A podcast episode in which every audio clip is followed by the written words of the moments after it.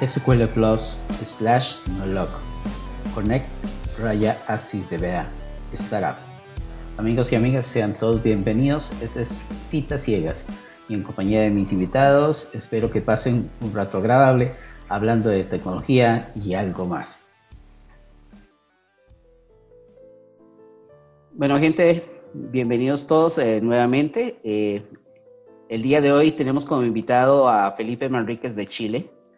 Eh, Felipe se autodefine a sí mismo en redes sociales, en Facebook como emprendedor, curioso y disfrutando el viaje.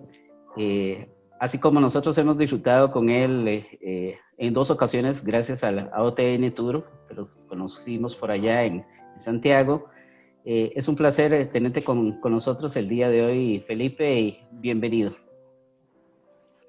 Eh, un agrado, Ronald. Muchas gracias por, por invitarme a, a conversar a, a, tu programa. No, más, más, bien las gracias a ustedes porque la verdad aquí el, la estrella del programa son ustedes. No, no, nada tiene que ver conmigo. Felipe, vives en Santiago de Chile, ¿correcto? Correcto. Gerente propietario de Neuronet. Ahora más adelante vamos a hablar un poquito sobre, sobre ella. Eh, trabajaste como consultor eh, senior en, en, Oracle. Estudiaste ingeniería civil en la Universidad de Chile, ¿correcto? Sí. Estudias actualmente ingeniería del transporte también. Profesor, ¿qué más podemos decir de Felipe? Bueno, que yo además estudié ciencia, estudié, tengo un, un, máster en astronomía. Estudié física primero y después astronomía. Acá tú sabes que Chile tiene uno de los cielos más, más, más, más lindos para estudiar la astronomía, para, para observar el hemisferio sur. Y, y desde niño me, me, me cautivó la, la astronomía y en la Universidad de Chile, donde yo estudié, eh, podía estudiar eh, ingeniería y astronomía simultáneamente o, o to ir tomando ramos de ambas carreras. Okay. ¿Cuántos años en tecnología, Felipe? Uf, más de, más de 30 yo creo. Más de 30 años. ¿Podrías decir que, que así como, como sé que te gusta el vino, sos como el vino? entre más años, mejor. Bueno, eso quisiera uno creer, digamos. Pero eh, yo, yo, creo que el, el, el pic ya eh, uno ya lo, lo, lo, pasa. Dicen que el, el, el pic de, de, de performance de, de, un profesional como uno está del orden de los 50, yo ya estoy cerca de los, pasado los 60. Eh, y ¿qué queda, qué, qué queda? Lo que pasa es que eh, uno tiene la experiencia para entregarle a los más jóvenes. ¿ya? El, el camino, el camino recorrido eh, eh, puede servir para los más jóvenes, para guiarlos, para orientarlos de tal manera que tengan eh, un mejor, que, que, la experiencia de uno haga que ellos tengan un mejor desempeño que el que tuvo uno. Y eso es lo, lo lindo. Yo soy profesor de, de bases de datos en una universidad acá en, en Chile y me gusta formar, me gusta transmitir y me gusta estar aprendiendo permanentemente. Uno no, nunca para de aprender. Sí, de, de, hecho, curiosamente, cuando hicimos la publicación de que te íbamos a tener el programa, eh, varios alumnos tuyos me contactaron y me dijeron, tienes que preguntarle sobre un tema X, que más adelante vamos a hablar, dice, porque simple y sencillamente es apasional eh, escucharte hablar de, sobre ese tema. Pero eh, vamos a ir poco a poco por allá. A ver, eh, Felipe, fútbol, vino, la astrología, ¿qué es lo que más, cuál es tu pasión de esas tres cosas? Repíteme las opciones. Fútbol, vino, la astrología. Eh, vino. El vino, ¿por qué el vino? Bueno, porque eh, Chile tiene, tiene una unas características únicas. Eh, Chile está dentro de los seis o siete lugares del mundo que producen muy buen vino. ¿ya? Está Europa, Italia, Francia, Alemania, está Estados Unidos con, con, lo, con lo que es California, eh, Valle de Napa, está Chilito, que tiene un, sol maravilloso, tiene un mar muy cercano a, y tiene un clima mediterráneo maravilloso para, cultivar vide. Está Argentina, que tiene también eh, un Malbec muy bueno. Está Sudáfrica, está Australia. Son lugares donde se produce vino y Chile ha, eh, escalando eh, dentro de los mejores vinos. Ok. Te digo porque me acuerdo que perfectamente en la primera ocasión que estuvimos para allá, eh, fuimos a la hora de, del almuerzo y nos invitaste a unas dos botellas de vino que habían reservado, simple sencillamente exquisitas y, y, que todavía uno guarda el, el sabor de, aquel entonces. Eh, a nosotros nos gusta agasajar a nuestros invitados eh, para que se lleven una pequeña experiencia de lo que es Chilito en, un día, dos días lo único que le puedes mostrar es un poco los sabores y la degustación de buenos vinos, que son cosas nuestras. Una buena carne, un buen vino y disfrutar una buena conversación eh, regada con un poquito de vino eh, eh, es lo que nos gusta a nosotros los, chilenos. Ok, entonces tomemos una, tomémonos una, vina, una, una copa de vino virtual en este momento, Felipe y empecemos a recorrer este mundo eh, a través de la experiencia con Oracle. ¿Cuándo tienes el primer contacto con Oracle? Bueno, con Oracle yo tengo el contacto siendo un consultor, un amigo mío que, que es empresario, dueño de una empresa que se llama Sistemas Relacionales, Rodrigo Centeno. Yo, estaba, yo había terminado astronomía y, yo tenía que decidir si me dedicaba al mundo de la ciencia o al mundo de, la ingeniería y opté por la ingeniería. Y este amigo me invitó a participar en su empresa y él era, había sido funcionario de Oracle en Chile, había fundado su empresa y estaba trabajando con tecnología Oracle. Así que con él aprendí modelamiento de datos, SQL, teoría relacional, ya en esa época con Oracle 7 con 7. Neuronet, Neuronet nace hace 20 años más o menos, eh, Felipe. Sí, el 96 nace Neuronet. Yo, de, después de haber estado con Rodrigo unos 5 años, 6 años probablemente, yo decidí eh, emprender eh, camino propio y fundé Neuronet. Partí con una mano adelante y otra atrás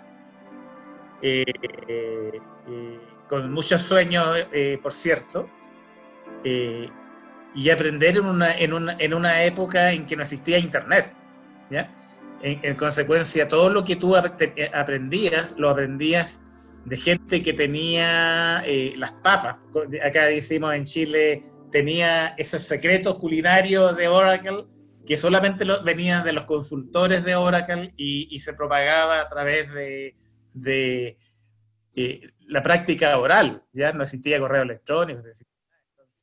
el participar con consultores que habían estado en Oracle y aprender algunos secretos te ayudó para vivir de, en un, buen tiempo de, asesoría y consultoría de, proyectos de desarrollo de, software usando base de datos Oracle como, como motor. Recuerda que Oracle también tenía eh, los famosos Oracle Forms, eh, con, las, con las ventanitas verdes eh, en modo carácter. Lo tenían solamente las grandes empresas, porque eran software carísimo. De, de hecho, volviendo a esa época, ¿en algún momento dudaste a la hora de emprender un, tu compañía por lo difícil, las condiciones difíciles en las cuales estabas estabas arrancando o tenías bien claro que, eso era lo que realmente deseabas? Mira, para serte eh, sincero, al principio, al principio no dudé, no dudé porque eh, uno no tenía nada que perder, no, no, tenía grandes costos, no tenía nada y fui aprendiendo y, y fue un área de, era un área que estaba creciendo muy fuertemente. Entonces, eh, eh, lo que me sirvió mucho a mí es que este amigo que, te digo yo, él tenía la representación de capacitación oficial Oracle. eso que tú haces hoy día y que, haces, que has hecho en el pasado. ¿ya? Entonces, profe, eh, de los cursos oficiales de Oracle. ¿ya? Muchas veces eh, tuve que dictar eh, cursos sin tener idea de lo que iba a dictar. me tenía que poner a estudiar los manuales, a, practicar y, ya mm, a, dictar los cursos. Esa fue la mejor escuela, cuando uno está obligado a enseñar algo es cuando más aprende. Curiosa, curiosamente, no, no eres el primero, Felipe. Yo creo que habemos mucho que hemos pasado por, por esa situación de llegar y, y que te, decían un, día antes, mira, hay que ir a dictar un curso, eh, aquí están los manuales, y uno preguntaba, bueno, ¿y cuándo empieza? Bueno, mañana tomas el avión, te montas y... Exactamente. Eso me, eso, eso me pasó mucho, eh, eh, algunas veces yo tuve que viajar al norte de Chile acá, Chile un país largo, se viaja en avión, o viajar al sur, y tú te ibas en el, en el avión leyéndote el manual. Okay. ¿Qué, ¿Qué, es lo que hacía más sencillo el aprendizaje antes, eh, Felipe? O, crees que hoy en día es más sencillo el, aprender? Porque uno nota que eh, a, través de lo largo de lo que es la historia, al, menos en el caso de, Oracle University, eh, yo siento que antes había mucho más instructores, hoy pasa los años y uno ve muchas veces los mismos instructores todavía dando cursos y demás y muy poca gente eh, haciendo ese tipo de labor. ¿Qué crees? ¿Que se ha perdido un poco? Eh, yo sé que no todo mundo tiene la didáctica para, para poder enseñar. A algunos no les gusta del todo. ¿O es cierto eso que dice que los informáticos somos malos comunicadores, somos malos para transferir conocimiento? Mira, yo creo que eh, ser un buen instructor de, o, un relator o, un profesor de cierta materia que eh, requiere cierto nivel de arte. No, no cualquiera tiene la capacidad para, ser eh, profesor. Eh, tiene que tener un muy buen background, tiene que ser capaz de ilustrar gráficamente, haciendo dibujos, transmitiendo ideas, haciendo ejemplos que que maximicen la capacidad de comprensión que tiene el alumno. Y eso finalmente es un arte. Si bien, si bien en el caso de Oracle las materias, el, material es muy bueno, está muy, está muy bien eh, eh, diseñado, es muy, es mucho material.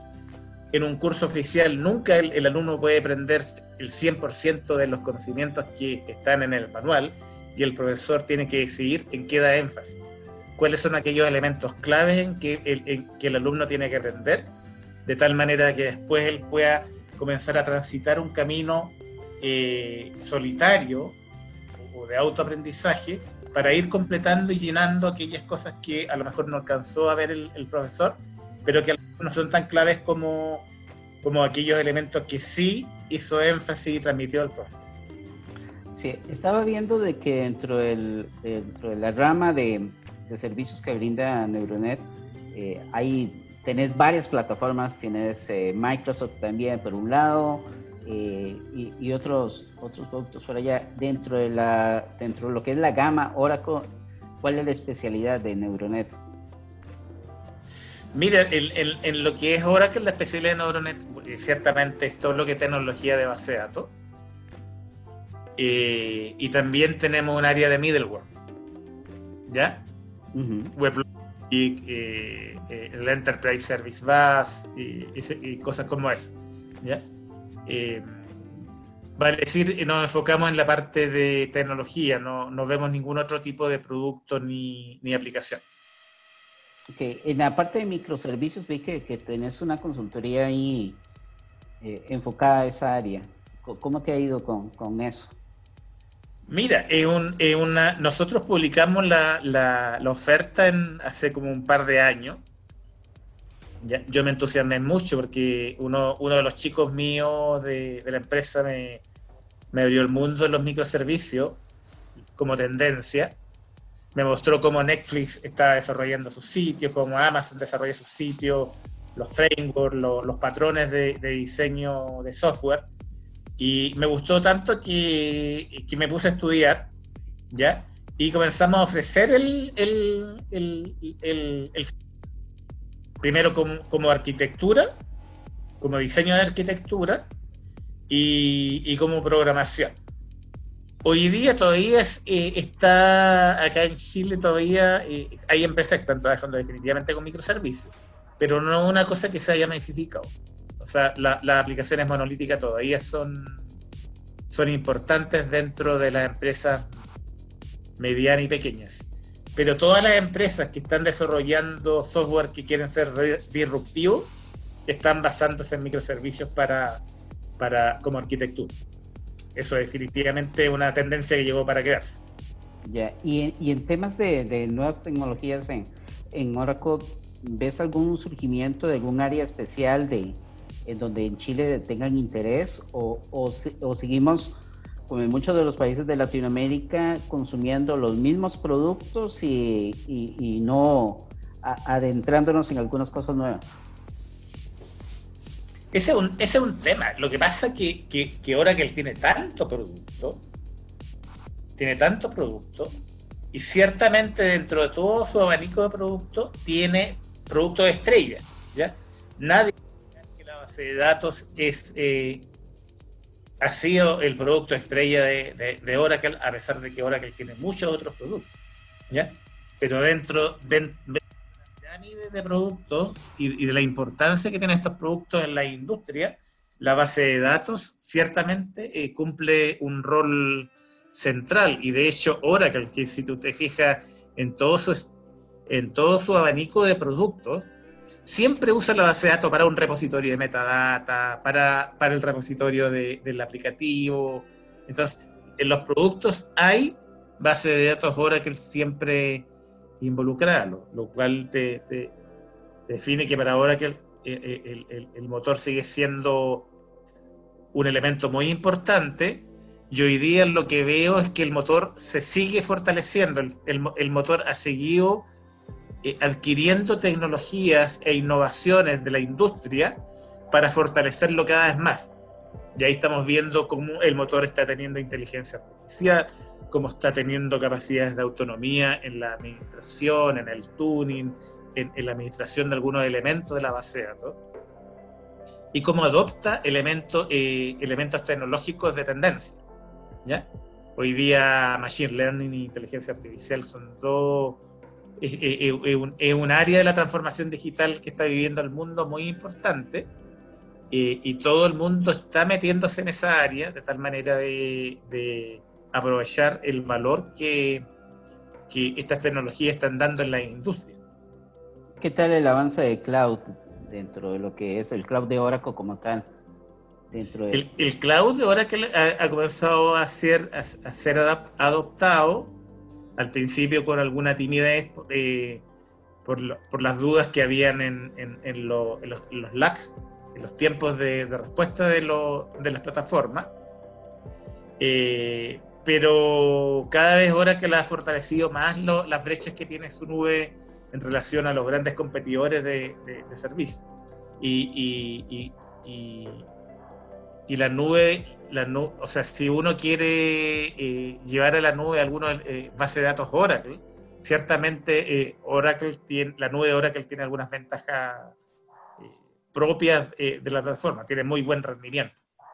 De, de hecho, eh, Oracle estaría liberando eh, a finales de este mes, eh, supuestamente a finales de este mes o finales del próximo mes, estaría el data center en Santiago de, de Chile, el, el, tercer data center de Oracle en, Sud en, Sudamérica, después del que ya tiene actualmente en Sao Paulo y hay en Brasil. Está en proceso pero Santiago sería el tercer data center ya disponible de, que estaría entrando en, en operación eh, a finales de este mes, se supone, o, o, principios del otro. ¿Qué tanto crees que esto puede impulsar la adopción de, de, de la parte de, de cloud a, a, lo interno en Chile? De, todas maneras, yo creo que eso va a ser el impulso de ya no van a haber excusas, ¿ya? Ya que hay muchas empresas que tienen servicios de, eh, de Oracle y van a tener como alternativa llevarse su, su base de datos a la nube con seguridad, con respaldo, eh, eliminando costos de propiedad propios de, tener las bases de datos y los software on-premise. Eh, bueno, cambiamos un, un, instante el tema, porque vamos a ir brincando, haciendo una especie de ping-pong ahí a lo largo. No hay problema. El fútbol. ¿Te gusta el fútbol? Mira, me gusta el fútbol. Lo disfruto eh, cuando, cuando juega Chile, cuando juega la selección nacional. Eh, o cuando hay ciertos partidos de alto nivel eh, de, la Champions League y partidos el, fútbol local, la verdad es que es muy malito. No, eh, además que mm, es muy bajo nivel la, dirigencia. Acá la verdad es que son muy desordenaditos en, lo que es fútbol. No, no son muy profesionales, que digan. Tanto los dirigentes como los jugadores. ok. La política. La política en Chile. Un temazo la política es un temazo. Acá estamos con una papa, como una olla caliente. El domingo tenemos elecciones entre el apruebo y el rechazo de una nueva constitución.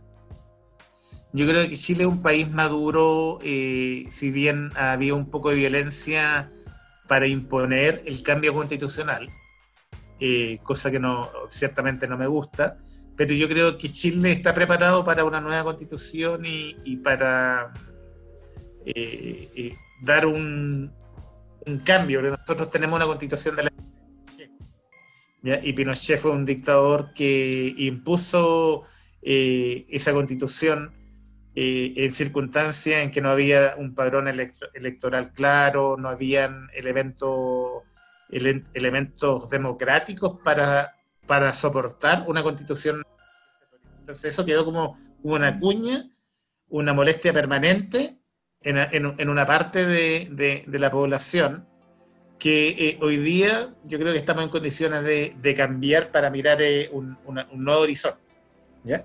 No, soy, no soy negativo respecto al futuro de Chile. No, no creo que vaya a pasar lo que, lo que, lo que pasó en Venezuela o, lo que están pasando en, Argentina, que son eh, países que, donde lamentablemente la mediocridad política ha, ha, ganado un espacio casi irrecuperable. Sí. Hay, hay, los distintos analistas creen que específicamente que el tema actual de Chile eh, no se debe tanto al aumento de la tarifa, sino más que todo a la ausencia de líderes y la incorporación en los distintos eh, eh, niveles, dicen, del, del espectro social de la sociedad tanto baja como mediana de Chile. ¿Vos crees que ahí realmente esté el problema de todo lo que está sucediendo actualmente allá? Hay un problema, mira, en la, clase media, nosotros tenemos, tenemos costos muy altos. Mira, acá hay elementos para que la, para, objetivos para que la población esté molesta. Empresas, en todos los mercados hay tres grandes empresas que dominan ese mercado. Y lo que ha ocurrido es que esas empresas se coluden, ¿ya? Para tener precios más lo tanto, eh, eh, apropiarse de parte del excedente del consumidor para su propio beneficio. O sea, no compiten. ¿ya? Al no competir, en el fondo le están dando la espalda al modelo económico que, de los cuales ellos siempre hacen gárgara. Siempre ellos pontifican sobre el modelo de libre mercado de Chile. ¿ya? Pero por detrás no competían por detrás se coludían, lo cual es un delito grave, y la constitución y las leyes no han sabido castigar con severidad esos comportamientos. ¿Ya? Los castigos son irrisorios, unas clases de ética, eh, unas multas irrisorias, entonces no hay ningún disuasivo para que esa conducta no se repita. Y ahí encuentro mucha razón para la molestia de la, de la población. En salud hay un mercado también. Entonces se ha mercantilizado algunas cosas que son como esenciales. Entonces la gente está pidiendo que el Estado tenga un rol más, más activo en eh, la parte social. De hecho, eh, tengo dentro de las anotaciones acá que para el año 2019 Santiago se encuentra como la segunda ciudad más cara de, la, de Latinoamérica. Es carísima, es carísima y yo creo que hay un efecto de evolución ahí. Ajá. Pero eh, el, tema aquí a veces cuando uno se pone a, ver, eh, bueno, sé que Santiago siempre el tema de las pensiones ha sido un, tema de, todo lo que, lo que he leído acerca de Santiago. Los precios elevados, como indicas, de la parte de los fármacos. Eh, la parte de salud, que tengo entendido, es privado, ¿verdad? La mayoría. Al igual que... La... Mira, nosotros tenemos salud pública y privada, ¿ya? las compañías de seguros de salud, que acá en Chile se llaman ISAPRE, cubren el espectro más alto de, renta de, la población que equivale del orden de un, 20%. O sea, el 80% de la población se atiende en el sector público, ¿ya? Sector público que, por cierto, muchas veces no, no da abasto para entregar prestaciones que sean dignas, prestaciones de salud que sean dignas. En muchas cosas sí cumple. La gente se opera, pero hay, ciertas prestaciones donde hay mucha lista de espera y la gente se muere. Entonces, eh, la gente está pidiendo, siempre hay una... Hoy día nosotros tenemos muy buena salud comparado con el pasado, pero la gente siempre aspira a más, y con razón. Ok, hay, hay un tema que tocaste hace un, eh, hace un, rato y, es mandatorio. Eh, y tú me indicabas de que ya rondas los, los 60 años. Y me imagino que todavía tu conciencia está claro en tus recuerdos ahí, la época de Pinochet. ¿Qué tanto influyó en tu vida eh, esa etapa de tu... Mira, eh, la, época de Pinochet fue una época oscura ya de, nuestro país. Yo soy yo soy hijo único ya eh, cuando entré a estudiar a, la universidad había mucho revuelo revuelo político o social de protesta eh, tú sabes que la universidad en todas partes son centros de centros de, movimientos sociales. Son, son la semilla de los movimientos sociales, donde los estudiantes tienen aspiraciones a mejorar eh, la sociedad a través del acto político. Eh, yo en esa época yo me yo era un mero observador, ¿ya? yo era de una familia modesta, no, no, no, no, creas que yo era eh, un observador de clase alta mirando lo que estaba ocurriendo y por lo tanto no me interesaba. No, era clase baja, eh, pero estaba muy preocupado por salir adelante en mis temas, en los, temas de mi interés. A mí me interesaba la ciencia, me interesaba la ingeniería, me, me interesaba jugar ajedrez. De alguna manera, eso fueron como lo, la droga que probablemente adormeció un poco mi, sensibilidad política o social y que impidió que yo me metiera en problemas, probablemente eh, eh, eh, participando en, las protestas más duras. ¿Ya? Pero siempre fui, los que protestaban, yo era amigo de ellos, me relacionaba con ellos y encontraba muy justas sus causas, pero yo nunca me hice partícipe también por un tema de temor, probablemente de, no meterse en, problemas, porque en, esa época había una policía secreta que, vigilaba, que tenía observadores en todas partes y que, por lo tanto sabía todos los movimientos de quién hacía qué cosa. de, hecho tengo el término Chicago Boys. ¿Te suena? Sí.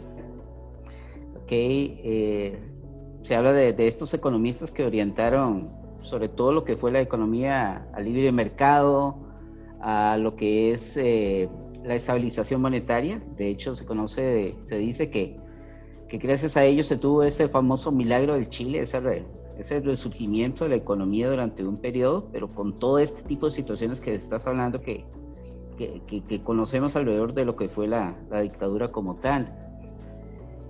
Eh, a pesar de eso, en 1973, bueno, está la parte del, primer eh, colapso económico fuerte de Chile. Hay una nueva crisis en el 82. ¿Cómo vives esa crisis económica? Uh, esa, crisis fue terrible. Porque eh, la, la, cantidad de convulsión social, la protesta, eh, el, el, problema económico que había fue, era tan terrible que agitó mucho a la gente. Y hubo grandes protestas, ¿ya?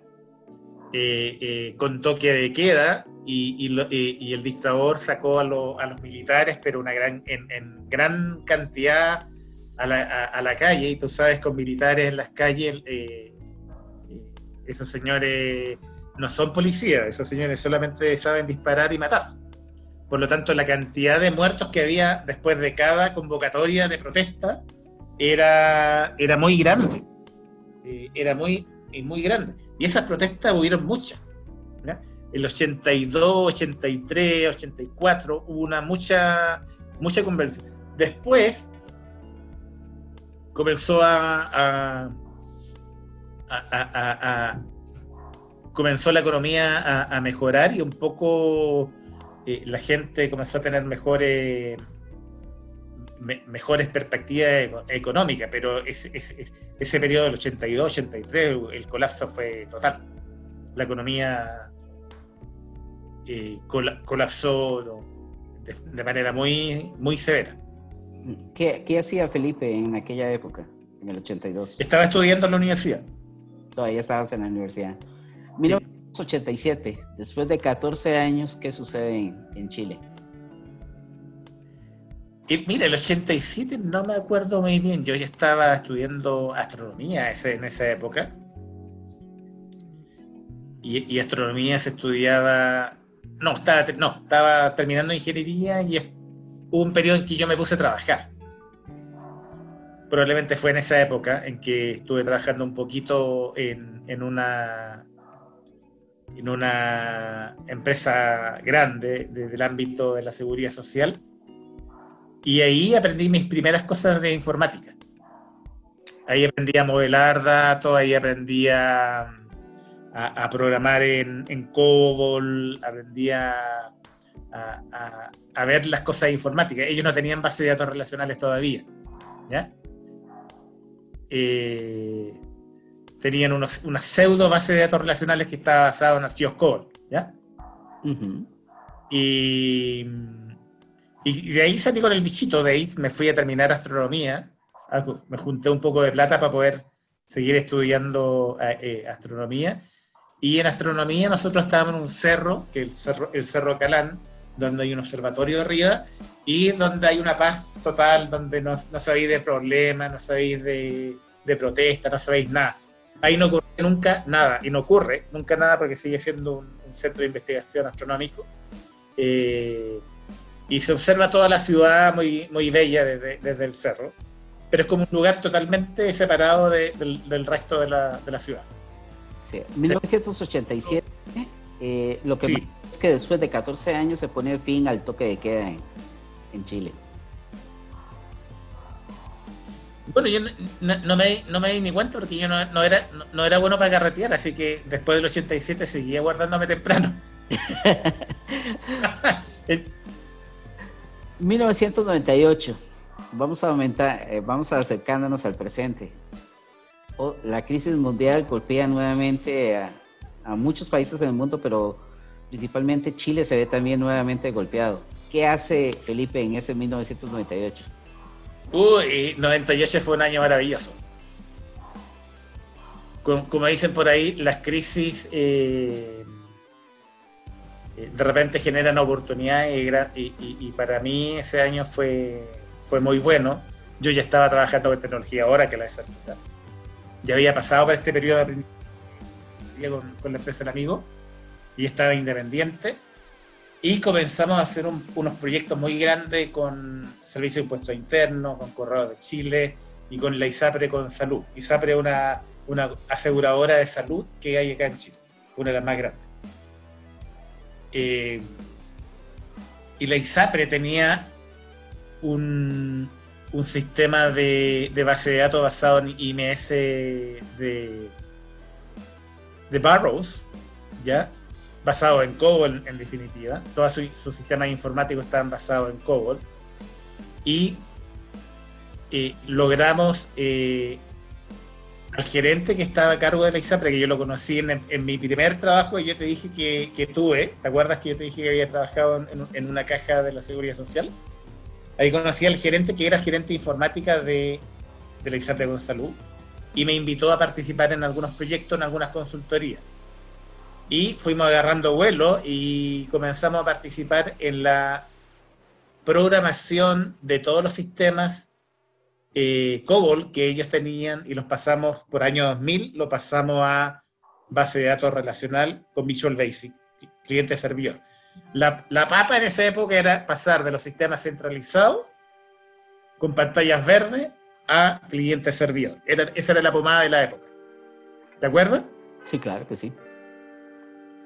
Y entonces, estamos en 1998, sacas provecho para salir adelante, más bien, como mucha, mucha gente actualmente han dicho, ciertamente mucha gente está sufriendo condiciones bastante complicadas con lo de la pandemia, pero hay muchas otras empresas que han aprovechado esta situación para reinventarse y, y salir adelante. Absolutamente, imagínate lo que ha pasado con Zoom, que tú estás usando Zoom ahora. ¿ya? Todas las empresas de, comunicación, de reuniones, de, reuniones digitales, eh, han, mejorado, pero mucho. Después de la pandemia, las cosas nunca más van a volver a ser iguales, porque hay ciertos hábitos que van a quedar. Nada va a volver a ser lo mismo después de la pandemia. Va a ser un, va a ser un gran hito dentro de la historia de la humanidad esta pandemia porque es la primera pandemia global que hay, global. O sea, que afectó toda la superficie de la Tierra. Inclusive estamos hablando, de, dicen la, la, gente, los expertos, de que estos nueve meses prácticamente hemos hecho cosas que se esperaban para los próximos tres, cuatro, cinco años. Absolutamente, eso es en todas partes. Y acá yo lo he vivido con todos mis clientes. ¿bien? De hecho, nosotros mismos eh, eh, hemos implementado cosas que probablemente no hubiéramos implementado si no hubiera habido pandemia. Tenemos newsletter, tenemos tecnología para, como Teams para reuniones virtuales, eh, estamos comunicados permanentemente, hemos cambiado procedimientos a hacer empresa, a nuestra, a nuestra toda nuestra infraestructura, toda nuestra oficina están, las únicas personas que van son las personas que van a hacer el aseo una vez a la semana, porque no va nadie hasta ahora.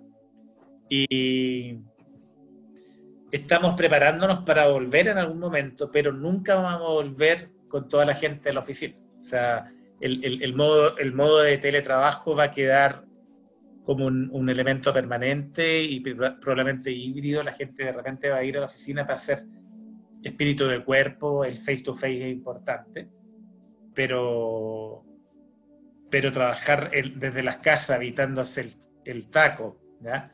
Eh, eh, le, decimos taco nosotros a lo, a lo al tráfico cuando en, el shower que cuando hay pic que tú te demoran a hacer por dos horas llegar a tu casa todas esas molestias esas pérdidas de tiempo eh, eh, van a desaparecer para muchas personas que van a estar van a entrar a la modalidad de teletrabajo, van a tener más, más horas con su familia, van a disfrutar mejor su tiempo. Yo creo que eso es bueno. Felipe Manríquez, grupo de usuarios de Chile. ¿Cómo llega ahí? ¿Cómo llegamos al, grupo de usuarios? Yo creo que, bueno, el grupo de usuarios de Oracle de Chile lo, lo funda Pancho. ¿ya? Francisco Muñoz. Sí. Eh, que ya vivía en esa época eh, en, otro país. No sé si vivía en Estados Unidos o en, Nueva Zelanda. Creo que vivía ya en Nueva Zelanda. Eh, pero él es muy entusiasta de la tecnología Oracle, evangelista de la tecnología Oracle. Él, nosotros participamos primero como asistente a la, a la, charla y después quisimos ser eh, colaboradores, ayudar a Francisco en, en, en, armar, en, mantener estos grupos que, requieren un apoyo operacional no menor. Entonces, como yo he sido académico, profesor de, tecnología de base de datos, estado vinculado al mundo universitario y eh, eh, mis primeros aportes son conseguir eh, ser que el grupo de usuarios Oracle sea padrinado por estas instituciones. La primera vez que Pancho hizo una reunión acá en Chile del grupo de usuarios Oracle, la primera, hizo la hizo en, en, un hotel que es, no es, no es High, eh, un hotel de los más top que hay. No me acuerdo el nombre en este momento. Eh, déjame averiguarte cuál es el nombre. La hizo en ese hotel y Pancho pagó todo. Pancho, Pancho puso de su plata. Era, un, lugar finísimo para hacer, eh, para hacer eh, la, la charla. Fue mucha gente entiendo que no pagaron, no pagaban en, esa oportunidad. Y habían algunos auspicios. ¿ya? La cosa que Pancho perdió plata en, ese, en esa. Y obviamente nunca más quiso arrendar hotel, nunca más quiso hacer nada. Eh, y ahí uno, de mis aportes al grupo fue conseguirme eh, eh, universidades que auspiciaran y que pusieran la infraestructura, que ya era una, parte importante de los costos del, evento, eh, la pusieran a disposición sin ningún costo para nosotros. Y ahí participó el DUOC en los primeros años. El DUOC es un instituto técnico profesional eh, de, mucho prestigio eh, en nuestro país. Y posteriormente, yo era, en 2010 llegué a una universidad San Sebastián y llevé una coyuntura justo ahí con, el dúo en que no, no, no, pudieron apoyarnos y llevé el evento a la Universidad de San Sebastián. La verdad es que es un evento que, para cualquier universidad es un prestigio tener. Y la Universidad de San Sebastián lo ha mantenido y lo ha cobijado desde entonces, el 2010 hasta la fecha. 10 años ya. Este año obviamente lo hicimos eh, vía, vía digital. Virtual. Lo hicimos virtual, pero siempre la universidad nos ha apoyado. ¿Alguna experiencia en especial que recuerdes de, todos estos años de, evento? algo que, digas eh, que, te, marcó algún personaje que llegaste a conocer y que, y que, te impactó en, a la hora de hacerlo. Mira, es que de, todo. Yo creo que, todos los amigos que conocimos, todos nuestros invitados, relatores internacionales, que eh, eh, hay, hay nombres que se me vienen a la, mente, eh, hay, otros que se van a, quedar fuera, pero todos eran de, mucho de mucho prestigio. ¿ya?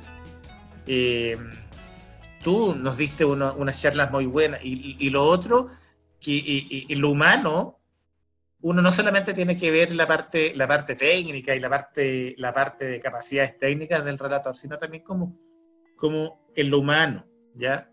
Y tú particularmente en lo humano eh, fuiste siempre muy atento, eh, tuviste muy buena predisposición con nosotros, eh, no, tuviste muy buenas palabras en relación a nuestra organización y uno siempre tiene baches en la organización, siempre tiene algún algún pitfall que, que te, en que algo no anduvo bien y,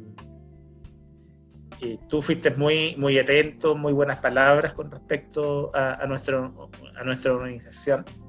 Estoy recordando a Tom, que era el, gran gurú que eh, está Kai, eh, ¿te acuerdas de Kai, de nuestro amigo de Texas? Eh, Kai Yu. Kaiju, un caballero, ¿ya? Tengo... Eh, que eh, eh, tiene esa cosa de los orientales, a pesar de que él lleva mucho tiempo en los Estados Unidos, pero tiene esa, esa cosa de los orientales que son muy modestos, moderados, no meten ruido, pero, pero son muy profundos desde el punto de vista de profesional y de las cosas que hacen. Entonces, fue, gran aporte. Kai vino una sola vez y, quedó muy, muy, muy, muy marcado. Eh, eh, Tom creo que vino un par de veces. Tom vino dos o tres veces probablemente. Eh, y hay muchos otros, probablemente hay algunos que se me están olvidando, ya tú sabes que uno está viejo, ya los nombres se, comienzan a, a, olvidar, pero hay muchos muy buenos amigos que hicimos en, en, la, en, la organización de, del evento el Grupo de Usuarios Ahora que decir. Y tenemos una muy buena red. ¿Hacia dónde va el grupo de usuarios eh, de Chile? ¿Qué, ¿Qué, es lo que podemos esperar en los próximos años? Mira, eh, ese es un problema, ese es un problema porque nosotros hemos estado más de 10 años en el grupo de usuarios Oracle de Chile, eh, apoyándolo. Eh, somos dos o tres personas que, que, apoyamos fuertemente el, grupo junto con Pancho. y lo que necesita es una renovación, necesita sangre nueva, necesita eh, gente que eh, tenga el mismo entusiasmo que, que, tuvimos nosotros en su oportunidad para tomar esta posta, apropiarse de ella y seguir con la, la, organización. Porque va a llegar un momento dado en que ya nosotros queramos retirarnos porque hacer esta organización demanda tiempo, esfuerzo, dinero eh, y, y va a llegar un momento dado en que no podamos continuar. Entonces, es importante la renovación y, es importante invitar a, nuevos amigos que estén interesados en participar en el usuario ahora, que, que hay varios, pero entrar en la dinámica de la organización eh, eh, eh, era lo complicado. Yo no sé cuándo vamos a volver a lo, a lo, no sé si tú tienes información, pero no creo que el Oracle Open World y, y esto seminarios presenciales lo, lo, hagamos por lo menos en los siguientes dos años. No sé cómo lo ves tú. Eh, sí, de, de hecho eso fue algo que tratamos con Francisco eh, eh, Muñoz en el programa anterior, hace una semana, y él, él tampoco ve trasladando todos los eventos en forma virtual. Si hay una esperanza en que se, se, se retome poco a poco, al menos algunos eventos el próximo año, pero yo sinceramente soy un poco más reservado con respecto a esto. Yo creo que, que para poder eh, eh, disfrutar el, del Oracle Open World, que ya recuerda que este año ya no se hacía en San Francisco, sino tra, Las Vegas. a Las Vegas, yo creo que vamos a tener que esperar un año más, por lo menos antes de que esto eh, se haga de manera... Sí, yo tenía ganas de ir a, Las Vegas, este año me tocaba. Eh, porque de ahí de Las Vegas me quería ir a, conocer el, Gran Cañón del Colorado. Eh, hay un tour que, de, como de tres horas eh, por tierra que tú vas a, conocer el, Gran Cañón de Las Vegas. No, me interesaba conocer los casinos, sino que el Gran Cañón. Y bueno, y me quedo pendiente, me quedo pendiente eh, Las Vegas, San Francisco, una ciudad que maravillosa, a mí me encanta. Me, encantaría que siempre el Open World fuera de San Francisco. cada vez que, vuelvo a San Francisco, eh, disfruto mucho esa ciudad, la, conozco muy bien, pero siempre hay un rinconcito nuevo que uno puede conocer y te, y te sorprende. Ok, vamos a ver, vamos a hacer otro giro, vamos a ponernos menos románticos. Eh, Felipe, Científicos de la Universidad de Chile lideraron un hallazgo hace, hace poco, un hallazgo bastante importante que fue publicado en una revista. Algo que le llamaron la bestia rara. Eh, ¿La, bestia cuánto? La bestia rara. Ya. Rara, rara. ¿Ya? Bautizaron como Neptuno ultracaliente. ¿Has escuchado hablar de, de ese descubrimiento de científicos chilenos? Mira, he escuchado varios, varios, em, no sé si ese, es un, un, un co-descubrimiento. Normalmente estos proyectos trabajan muchos científicos en conjunto de distintos países, ¿ya?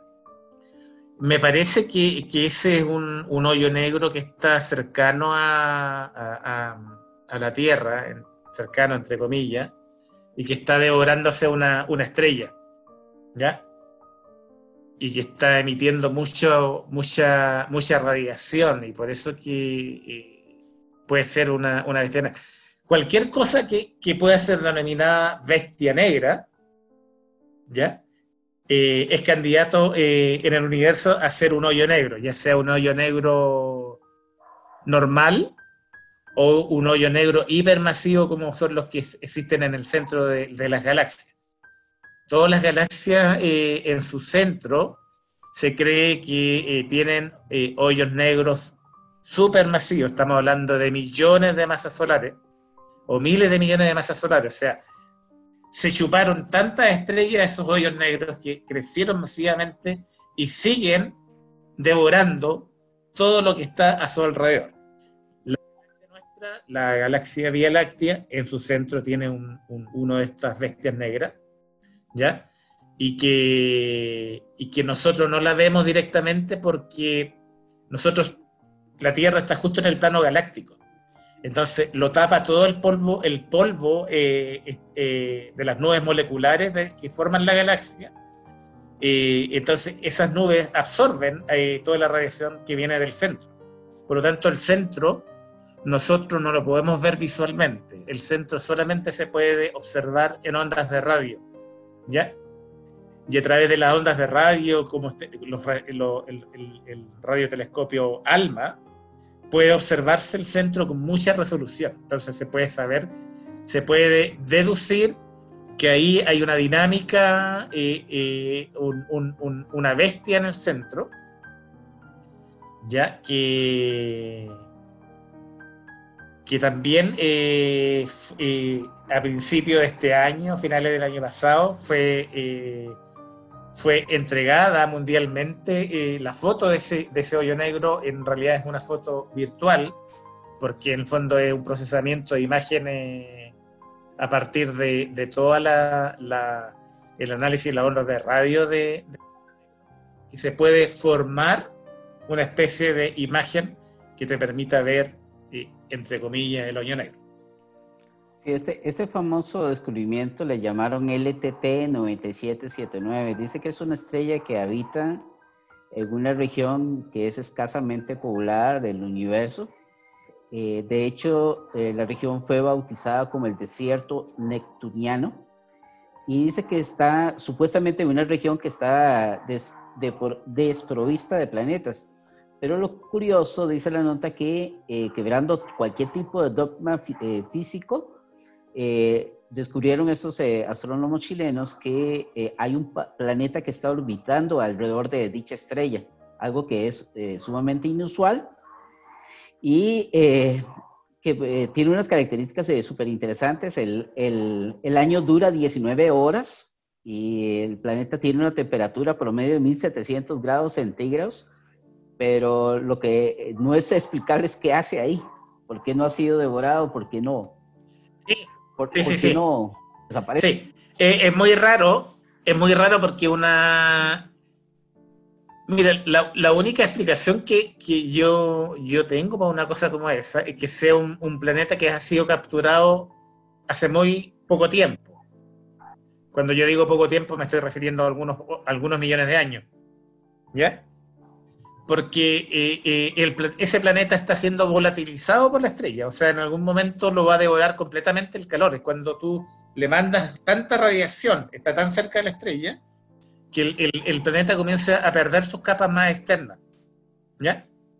Y probablemente la parte gaseosa del planeta, si es que tuviese gas, es, es muy sospechoso que tenga parte gaseosa, porque por lo cerca que está, el, planeta debiera ser pura roca ¿no? a esa altura. Imagínate, imagínate que los planetas eh, gaseosos de nuestro sistema solar, como están a partir de Júpiter hacia afuera, ¿ya? Júpiter, Urano, Neptuno, son planetas gaseosos porque ya el Sol no es capaz de volatilizar sus gases. ¿Ya? Y, la, gravitación de dichos planetas es capaz de retener dicho, esos gases.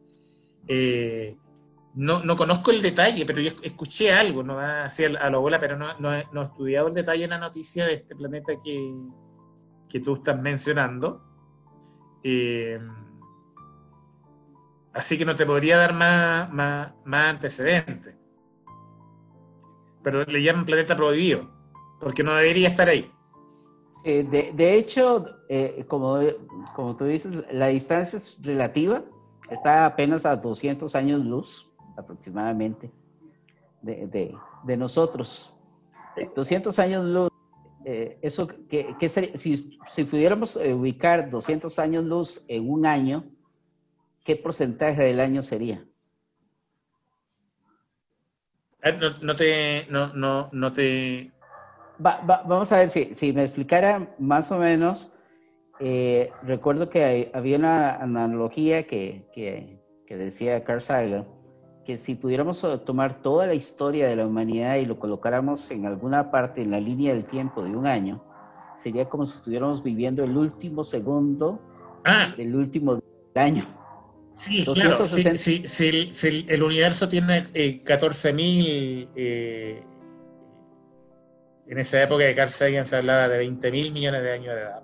Hoy ya se habla de 14.000 millones de años de edad el, hombre, el hombre eh, eh, aparece en el último segundo de ese año cósmico eh, para hacer la analogía. O sea, somos la nada misma, tanto en, en, del punto de vista de tamaño espacial como en de nuestra existencia temporal. Vamos a ver, Felipe, ya para ir, para ir cerrando el programa. ¿Qué tan chileno sos? ¿Qué tan chileno te consideras? Bueno, me, considero chileno, eso, es difícil eh, decirle, pero eh, tenemos un acento los chilenos, tenemos un acento propio nuestro, yo tengo ese acento. Eh, disfruto todas mis tradiciones, me gustan las empanadas, que, nosotros los chilenos pensamos que son muy son inventos nuestros. En realidad las empanadas vienen de España y están en, muchos países de Latinoamérica con distintos nombres. ¿ya? Eh, pero tenemos una versión de la empanada muy nuestra, muy rica, que se acompaña con un buen vino tinto, con un buen cabernet. Tenemos mucha tradición culinaria de platos nuestros muy típicos y yo soy fanático de todos ellos, del charquicán, de, la cazuela, eh, de los porotos con rienda, eh, todos esos platos que son nuestros, eh, yo soy fanático. Una de las cosas que disfrutar de, de la gastronomía, ¿ya? Y cuando a otros países trato de disfrutar de la gastronomía de dichos países. Y cuando estoy en el mío, disfruto de la gastronomía nuestra. Es, que este es mute, que este es mute. Ah, correcto. A Francisco le hicimos el mismo test y tuvo un resultado ahí un, poquito complicado. Vamos a ver, ¿qué tan chilenos sos? Los chilenos no dicen al instante o enseguida. ¿Cómo dicen? Al tiro. Correcto, exacto. Los chilenos no dicen, ¿me entiendes? Dicen. ¿Cachai? Correcto. Los chilenos no dicen que están en un lugar perdiendo el tiempo, sino dicen que están... Hueviando. Dando la hora, eh, dicen. o están hueviando. Dice que los chilenos no dicen que están levemente borrachos, sino que están... Curado. Arriba de la pelota. Ah, también. Ok. Dice que los chilenos no dicen que están sin dinero, sino que están... Pato correcto. Los chilenos no se quejan cuando algo es difícil, sino que dicen que está. Eh, repíteme de nuevo, que no te escuché bien.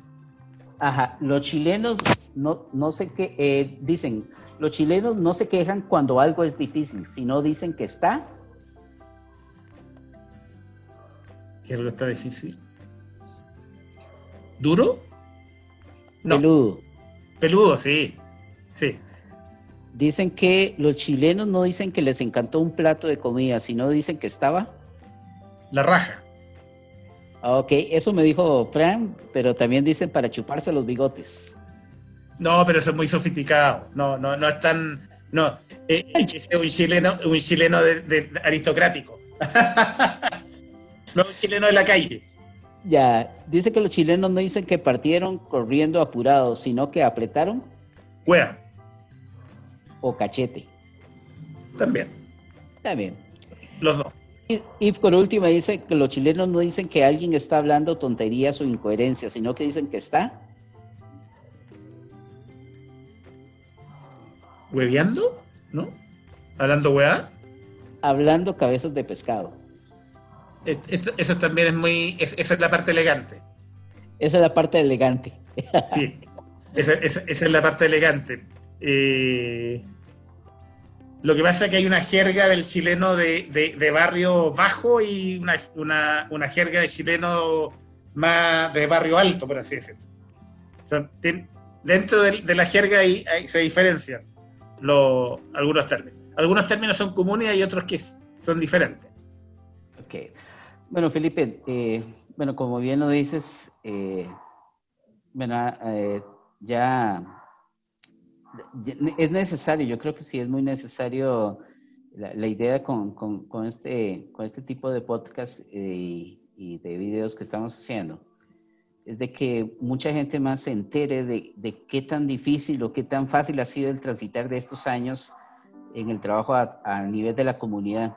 Yo creo que, como, como tú lo indicas muy bien, es necesaria una renovación. Ya nosotros tenemos más de 10 años de estar en, en esto y, es, es cansado. La, la, gente que a veces dicen, ah, no, qué bonito, andas de, en un evento, pero eh, viajar 11 horas a, a un país, eh, presentarte dos días ahí, salir a la medianoche porque vas para el aeropuerto sin haber dormido una sola hora, eh, tomar otro vuelo, llegar al otro día, dar un, un día de talleres, luego participar en el evento llegar a las 11 de la noche y a las 12 volver a salir otra vez para el aeropuerto porque tienes que ir a tomar, eh, ahí eso cansa, eso no, no, no es... Eh, eso, era, eso, era, eso era muy, muy duro.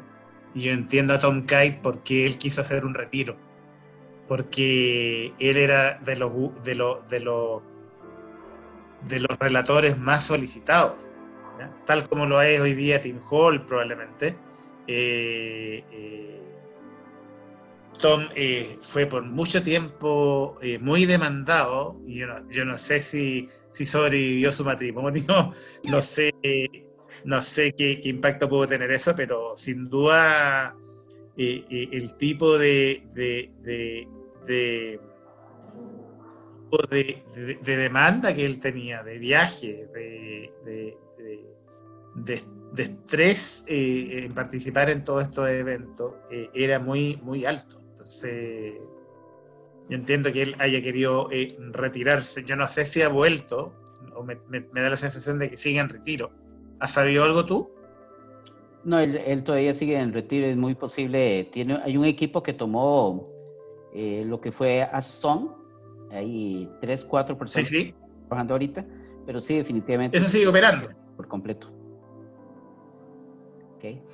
Eh, entonces, más que toda la pregunta iba, ¿cuál es tu consejo para, para la gente que, que, se está metiendo en tecnología Oracle? Eh, ¿Cuál es tu consejo con respecto a cuál es el nivel de importancia que hay con respecto a las comunidades? O sea, ¿qué, ¿cuál es el aporte que, que le dan las comunidades a, a, los usuarios? Porque realmente es, es un trabajo hormiga que hay que estar haciendo.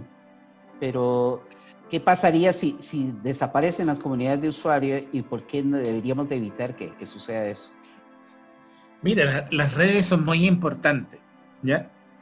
Estas, estas comunidades no solamente son base para el intercambio de conocimiento, sino que también son base para intercambio profesional, para intercambio de empresa, para la generación de negocios, ¿ya? Entonces, miembros de la comunidad han hecho negocios estando en distintos países, en distintos... Eh, en, distintos ambientes, hacen negocio, intercambian, hay viaje, hay intercambio de información.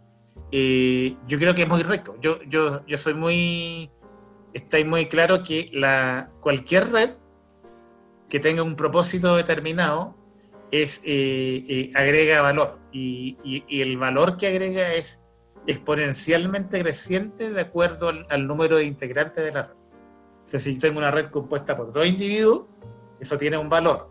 Si tengo una, una red de, de, 100 individuos, eso tiene más valor porque tiene muchas más interacciones entre individuos. ¿ya? Y en cada integración hay algo, hay una chispita que se prende, hay, hay una oportunidad, hay un aprendizaje. Entonces, las redes y las comunidades son redes, son eh, muy, muy importantes. Entonces, es, es importante participar en redes, aportar en redes y ser un elemento activo dentro de la red. Ese, es mi, sería eh, mi consejo. Es importante en las redes estar en conversaciones. Los fenómenos ocurren cuando uno está en conversación. Por ejemplo, el hecho de que nosotros dos nos conociéramos, ¿ya? tengamos eh, tengamos buena opinión uno de otro, que podamos intercambiar ideas y tener una grata conversación como la, que hemos tenido hoy día, eh, es producto de que estábamos en una red. Y que esto, esto no hubiera ocurrido si no hubiéramos estado participando en una red. Entonces, para mí es muy importante eh, estar en redes, en redes activas, con sinapsis que estén eh, intercomunicadas. Felipe, cerramos con el broche de oro. ¿Cuál es aquella frase que utiliza Felipe cuando se equivoca, cuando comete un error y sabía que no tenía que hacerlo de esa manera? ¿Cuál es esa frase innombrable que hoy vamos a hacer nombrable? ¿Qué dices? Por la rechucha. Ok. ¿Alguna otra? Eh, puta, puta maire, decíamos acá en Chile. Es, es, el clásico reputeo, que yo creo que casi todos lo, lo, tenemos de alguna manera, pero todos tenemos uno que, que sí nos marca y que es el que, que forma parte.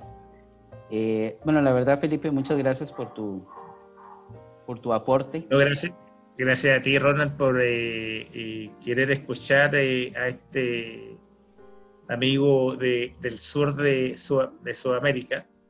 Eh, y, fue muy grato tener esta conversación y participar en tu programa.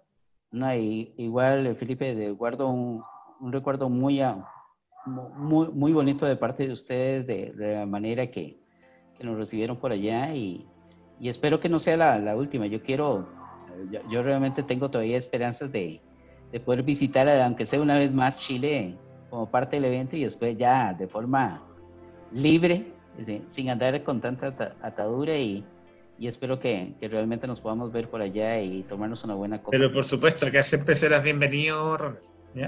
Dejaste una muy buena marca, muy, buena, muy buen recuerdo, se te recuerda con mucho cariño, así que acá los brazos abiertos para usted. No, muchas gracias, de verdad. Bueno, Felipe, muchas, eh, nos despedimos de la gente. Eh, Nos pedimos de la gente, muchas gracias. Eh, espero que la conversación eh, haya sido grata para la audiencia y será hasta la vista. Igual, muchas gracias por todo. Que estén muy bien, chao.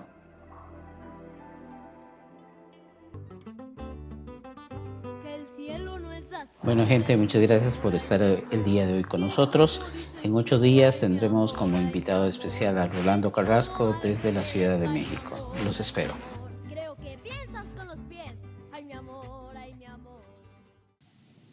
Por hoy, nuestro tiempo de procesamiento ha finalizado. Este sí, Ciencia Ciega, el podcast oficial de Oracle de BACR.blogspot.com. Nos hablamos en el próximo ciclo de CPU. Down y